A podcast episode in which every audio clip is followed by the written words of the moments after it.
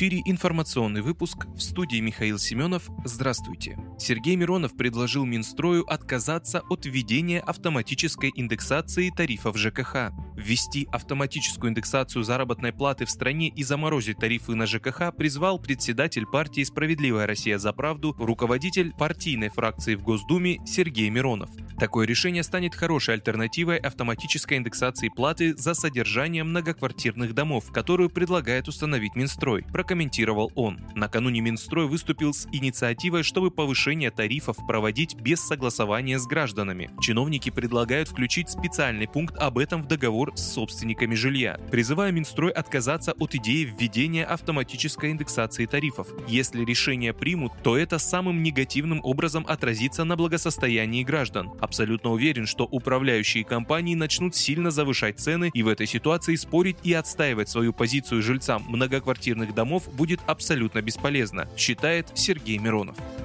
ФСБ задержала в аэропорту Внуково экс-замглавы Росприроднадзора. Сотрудники ФСБ задержали в аэропорту Внуково экс-заместителя главы Росприроднадзора и бывшего префекта Северного административного округа Москвы Олега Митваля. Отмечается, что Митваль собирался вылететь из столицы в Дубай. По сведениям издания «Коммерсант», экс-чиновника подозревают в хищении 900 миллионов рублей, выделенных на строительство метро в Красноярске. Как пишет издание, позже Митваля отвезли в Красноярск, где суд арестовал его на один месяц и 17 дней.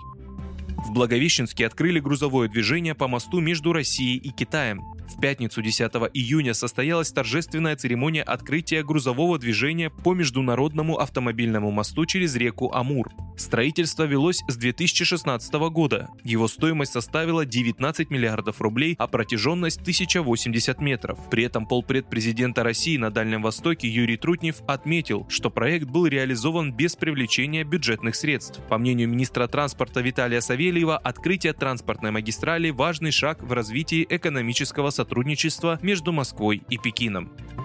Российский самолет загорелся при посадке в Сочи. Стойка шасси загорелась у самолета Boeing 737 при посадке в Сочи. Об этом сообщает Интерфакс. Воздушное судно следовало по маршруту Казань-Сочи. На борту находилось порядка 200 человек. Как заявил источник агентства, в настоящее как заявил источник агентства, в настоящий момент проводится эвакуация лайнера. Никто из пассажиров не пострадал. Работа авиагавани продолжается в штатном режиме.